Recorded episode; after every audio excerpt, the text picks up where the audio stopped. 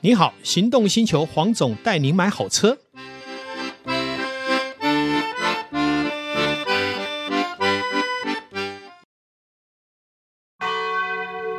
我 Honda HRV 在此大声宣誓，在乎你在乎的人，在乎的事，从现在到未来，守护你，我愿意。荣获二零二三最佳国产小型 SUV Honda HRV，现在入主升级五年不限里程延长保固，陪你一起前进，安心满满的未来。这个周末就到 Honda 赏车吧，Honda。黄总带你买好车，我们又来到线上，今天又很高兴的再一次邀访我的好朋友哈，这个玫瑰石艺术馆的馆长曾泰元律师。好，呃，我们上一集呢也谈到有关于玫瑰石的一些欣赏角度，那现在呢这一集要来为大家揭晓玫瑰石在台湾有什么样特殊的价格。还有它的定位在哪里？好，那甚至于在谈到光化的部分，我们先感谢我们的曾律师再次来访。谢谢黄总，谢谢呃各位听众。刚刚有提到哦，是呃，我想大家也很好奇，玫瑰石到底它的价格属性？我们曾经听过一颗玫瑰石在台湾成交的价格，不知道曾律师呃可不可以给大家揭晓一下？哎，基本上来讲是这样子了哈、我们玫瑰石的这个呃，在最初最初我们原石在买卖的时候哦，通常都是会以呃它的大小、是它的重大量小、重量，还有它的可能石头里面的颜色跟质地，嗯，来作为评价的标准。是哦，那么少则呃几百块，大则呃一两千块。是，哦那这是原石、哦，这是原这始价，对原始价。因为为什么呢？因为原始哈、哦，呃，各位知道，呃，各位听众应该应该如果听过玫瑰石，应该会知道说，玫瑰石其实是锰矿的这个富含锰矿的一个矿物。然后呢，它在我们呃大自然中已经存在一两亿年。那么这一两亿年，经过风吹日晒雨淋的情况之下呢，那它的石头表皮事实上是是黑色的，氧化，氧化成黑色，像沥青一样。所以，当你看到一颗玫瑰石的时候，你根本就觉得它不起眼啊呐、那不起眼，呃，我们又没有透视眼，我们怎么知道这颗玫瑰石里面可能含有什么样的质地呢？所以，因此在买卖玫瑰石的时候，我们通常都会把玫瑰石拿这个八路啊来把它敲，哦，把它敲一敲，然后敲出呃它的一些颜色点，让买家来判断说这个石头到底你心中价值多少钱。当然，卖方卖方也会自己评估，对我这个石头我想要卖多少。也算赌石啦。是，它其实就是一个十足的赌石是哦。那么，那么呃，当然你也有机会呃，一颗石头可能三千块，你切到买到三万块以上的价值，有可能，那对你也有可能一颗石头卖买二十万，你一刀下去就毙命了。是我曾经，也我碰曾过啊经 碰过啊，你买多少钱，后来就等于是挂掉二十万，二十万，结呃二果十万一切一下去刀，一刀，那哇个石头大概就摆一边了。啊，就是没有没有没有价值了哈，对无没有价值无法开采是啊，无法是使用，无对法使用。大概也说明一下哈，其实我也补充一下，其实就像刚刚曾律师讲的，一颗玫瑰石的原矿，如果在产区你看到的是偶偶草草，是哦，可能很大很小，运气好一点，它可能因为滚落的过程把它的色彩稍微被、啊被会抛出来，你会大概就知道它是玫瑰石。是不过大部分因为偶偶草草你看不出来对，那真的是要专家去判断。是好、再来，当我们确定它是可以开采的时候，它必须打磨。对那打磨的过程要磨工，对磨好了以后呢，怕它再度氧化，必须上漆，嗯是上透明漆。对，那透明漆是一个费用，是的好、那包括可磨能工也是费用，对磨透明工。器也是费用，对，这也钱，然后再来呢，还要制台，对哦，还那要台制座台也很贵啊。是的我们看那个玫瑰使馆的这个台座，啊有的可能也不少钱 哦，整个是原木做的哈，是是而且是几百公斤上吨的哈，对那个对这不容易，还要对搬运嘛哈对。所以其实玫瑰石并不是原料的价钱，嗯，那以玫瑰石来讲，我所知道的啦，我买过的啦哈，嗯是就是说一般的玫瑰石一公斤一两千块也蛮普遍的，嗯是红一点的陶赛西的以前大概平均都在五千块上下，是是是，紫色的上万的在所多有上万，的我买就上万啦，对上不万对？是上万你看啊，对一公斤 一万，你看这个石头是不是不便宜？好，那像有的上吨的，你想是一颗几百万不是什那么个大不了的有事。些时候啊，我们就这样讲、哦，嗯是就刚刚黄总其实介绍的很清楚，一颗一颗乌漆嘛黑的石头带回家以后，它不是就是拿着这样子像雅石一样就这样玩，它一定要经过人工的师傅把它刨开来，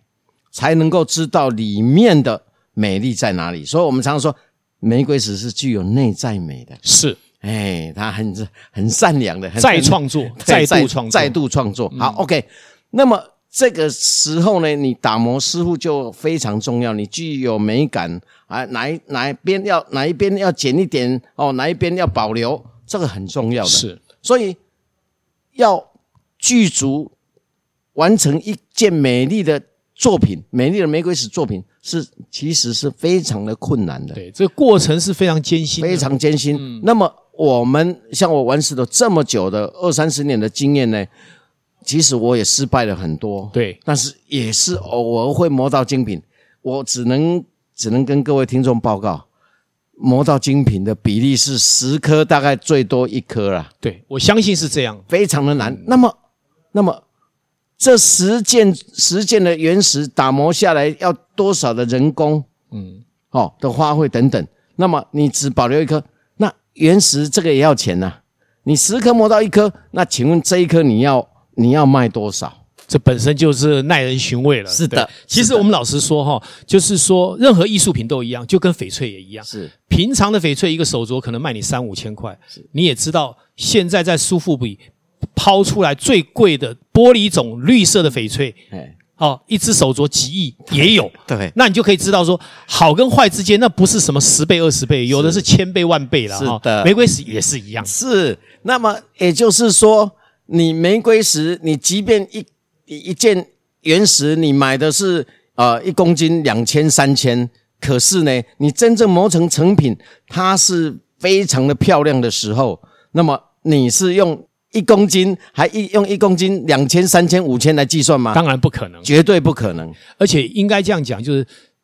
因为你不知道有多少是属于极品，是有多少是属于凡品，嗯嗯，所以基本上那个极品它的定价，包括愿意出价的人心态是不同的，是的，因为为我觉得最好嘛，是所以我愿意出更多的钱。对对所以我们常常说哈，艺术无价，并不是它真的没有价，是而是它的价格是浮动的，是的，是根据它的精彩度、嗯，它的艺术度，还有它的表现，对而有分级啦。是对，所以呢，基本上来讲，我们呃在玫瑰石的交易上面呢、呃，我我想到任何的呃任何的贩卖的店的主人嗯老板呢，他们的思考逻辑都是一样的。嗯哼，呃，好不好不容易磨到了一颗精品，这一颗精品呢，绝对不是论斤的，而是论件的。它就像就像艺术品一样，其实我们也如果有玩这个艺术品的人，有玩这个图画的人呢，都知道嘛。那么精品的形成不容易啊，对，一个画家真的要画画画画了很多作品，他可能只中一件啊，是，对不对？那这一件要卖多少？当然就不同的评价。是是，我是这边也要补充一个说明哈、现在是入手玫瑰石最好的时间。嗯嗯，现在是入手玫瑰石最好的时间。是现在是入手玫瑰石最好的时 间。为什么讲三次？因为重要。玫瑰石在这几年因为陆客没有来，是是，少了一些观光客，对，所以其实在发展上会陷入比较低潮。是，另外，连续四年台湾风和日丽，没有台风，对所以就是山上滚下来玫瑰石十元是没有的。对对对，那所以代表什么？目前因为市价是低档，是物资是缺乏，嗯，有机会就是入手玫瑰是最好的时 间。好的精品不要随便卖掉。是是。我想是我这样讲应该是可以接受吧？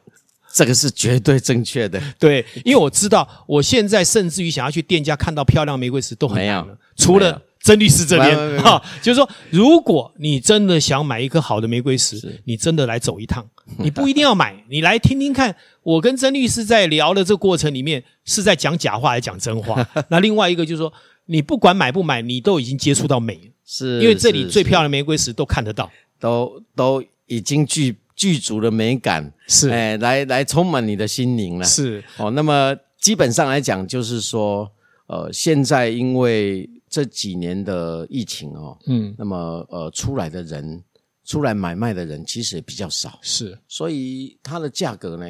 呃，不再往上，对，最近不再往。当然，我特别强调就是说，精品还是精不嗯品精品的价格是一直往上，是但是就比较一般的话呢，啊、你可以用用到还不错的价价格格去买对到，对对嘿，，有的甚至于连魔工都不够啊！哎哦对，开玩笑的，就是说，基本上就是说，你现在只要手上有预算，嗯，你就是收藏玫瑰是最好的时间。其实我的使馆呢有很多西部的朋友，是他们呢如果买新家盖新房子，他们家中都想摆一棵，是，因为它可以让你整个家的感觉啊，充满了艺术，对，充满了色彩，还有充满了能量。这气场能量也来自不同对，这气能场量也来不自于同什么？台湾亿万年来的一个地质的突变。是是，再加上，我觉得玫瑰石最重要的一件事，它不仅仅是我们讲的雅石是天然的，嗯它还加上人为的叫天人合一的创 作。当能成为天人合一，这一颗石头是老天的创作，也是人去配合老天的创作，那你想它的价值又是不一样。基本上来讲，它真的是具有艺术品的价是值，是，对嗯好，那我们接着来谈、好上一集没有谈的光化。是那是不是能谈光化这样的一个呃石片，嗯它到底来自于什么样的一个地质？是好，还有它的结构是什么？是那它能衍生出的艺术性，那个曾律师是不是也能跟大家说明一下？好的。其实光画这个作品哦，呃，最早的时候，它的它的这个食材来源呢，它事实上来讲是在溪里面或山里面的这个我们称为风景石的石头。嗯，那么呃，如果您在可能可能有一些，其实花莲的很多这种石头被被人家买到西部去当庭园石，嗯，当庭园石，那么当做庭园石来摆设在可能这个大的这个呃水池里面啊，然后当山山水的山水之类的来放来摆放。嗯，那呃这些石头呢，呃，我我们到现在发现的就是说，因为它带有一些绿色的绿色的一些质地，哦，绿泥啦、等等这些质地嗯呢，那么在全世界好像很少具有大理石的、嗯的这个地方呢，啊，没有看到哎、嗯没有看到过这种带有水蓝，哦我、我们这个我是把它称为翡翠色了，是它我、有哦那有个一光打起来就是就翡很翠的颜就色，是翡翠颜色就很非常漂亮。嗯很漂亮，哦，那么最初是做来作为庭园石，它其实庭园石摆起来也是很嗯很有、很有气势的。那么后来呢，就是我们刚刚有讲到啊，我们之前一集有讲到，就是这个老板的简老板，他把它切割以后，发现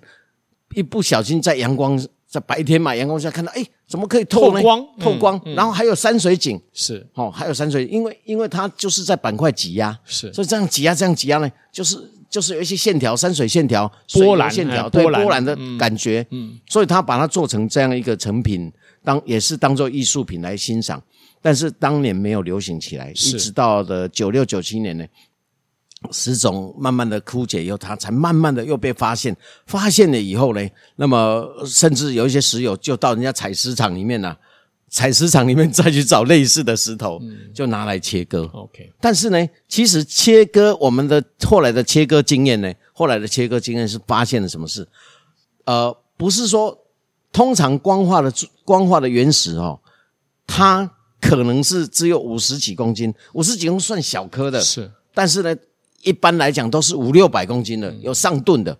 那么有有的有的这个有的人就会觉得说，哦，你这一颗石头上吨的，那么这上吨的面积多大？这一切割下来，每一片切割下来，可能一件一颗石头可以切三四十片呐、哦，那那不就赚死了？嗯，跟各位报告一下，因为因为这种这种大理石的共生矿呢，其实也是共生矿，它呢基本上来讲，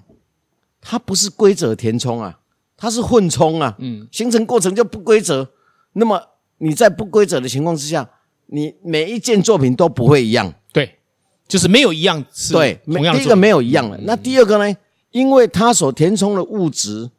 不不同哦，不同。那么有的石头是有的部分它是这样的，我们的光化是有的石种，有的十种不是科呃